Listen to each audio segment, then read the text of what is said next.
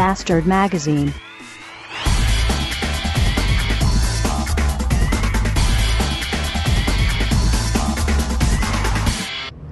Mutter Maria, brenn in der Hölle.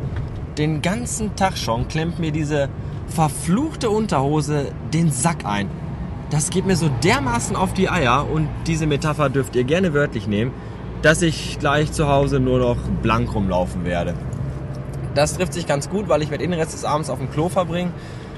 Denn ich habe heute in der Anstalt äh, zwei Flaschen gleich drei Liter Volvic vernichtet und von dieser scheiß Plörre muss man so oft pissen wie ein Gaul.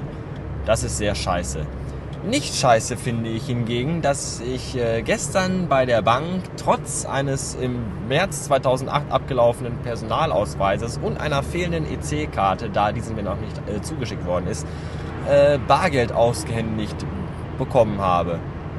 Äh, die Dame sagte dann, als sie mir die Kohle vorgezählt hat, ach hier, ich sehe gerade Ihr äh, Personalausweis, der ist ja abgelaufen, haben Sie nicht Ihren Führerschein mit? Äh, den hatte ich natürlich nicht dabei, wozu auch?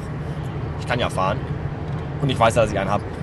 Und so sagte ich ihr dann, äh, nö, aber ich kann Ihnen meinen Organspendeausweis anbieten, meinen Ausweis für die Endokarditis-Prophylaxe oder das Namensschild meines Arbeitgebers, was ich hier links an meiner Brust trage. Äh, auf mein Mitwirken in diversen Softpornofilmen wollte ich dann nicht hinweisen. War auch nicht nötig, weil ich bekam mein Geld trotzdem. Ja. Bis später.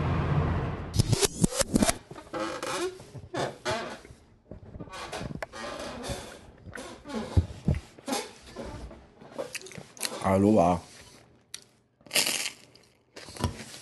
Heute gibt es zum Abendessen Bistro Baguette Hawaii. Allerdings ohne Caipirinha, sondern mit König Pilsener Bier.